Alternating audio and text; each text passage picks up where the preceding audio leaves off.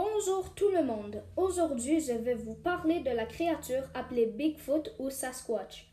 On le nomme Bigfoot car il a des énormes pieds.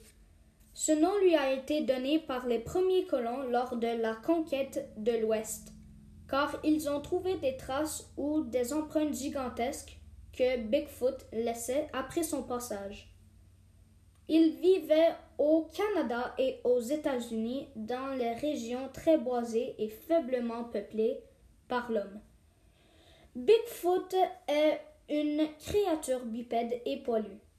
Son crâne est pointu plutôt qu'arrondi et il a des bras plus longs que ceux des êtres humains.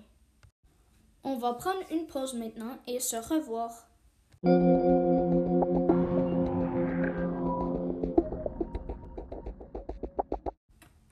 Alors, nous sommes de retour.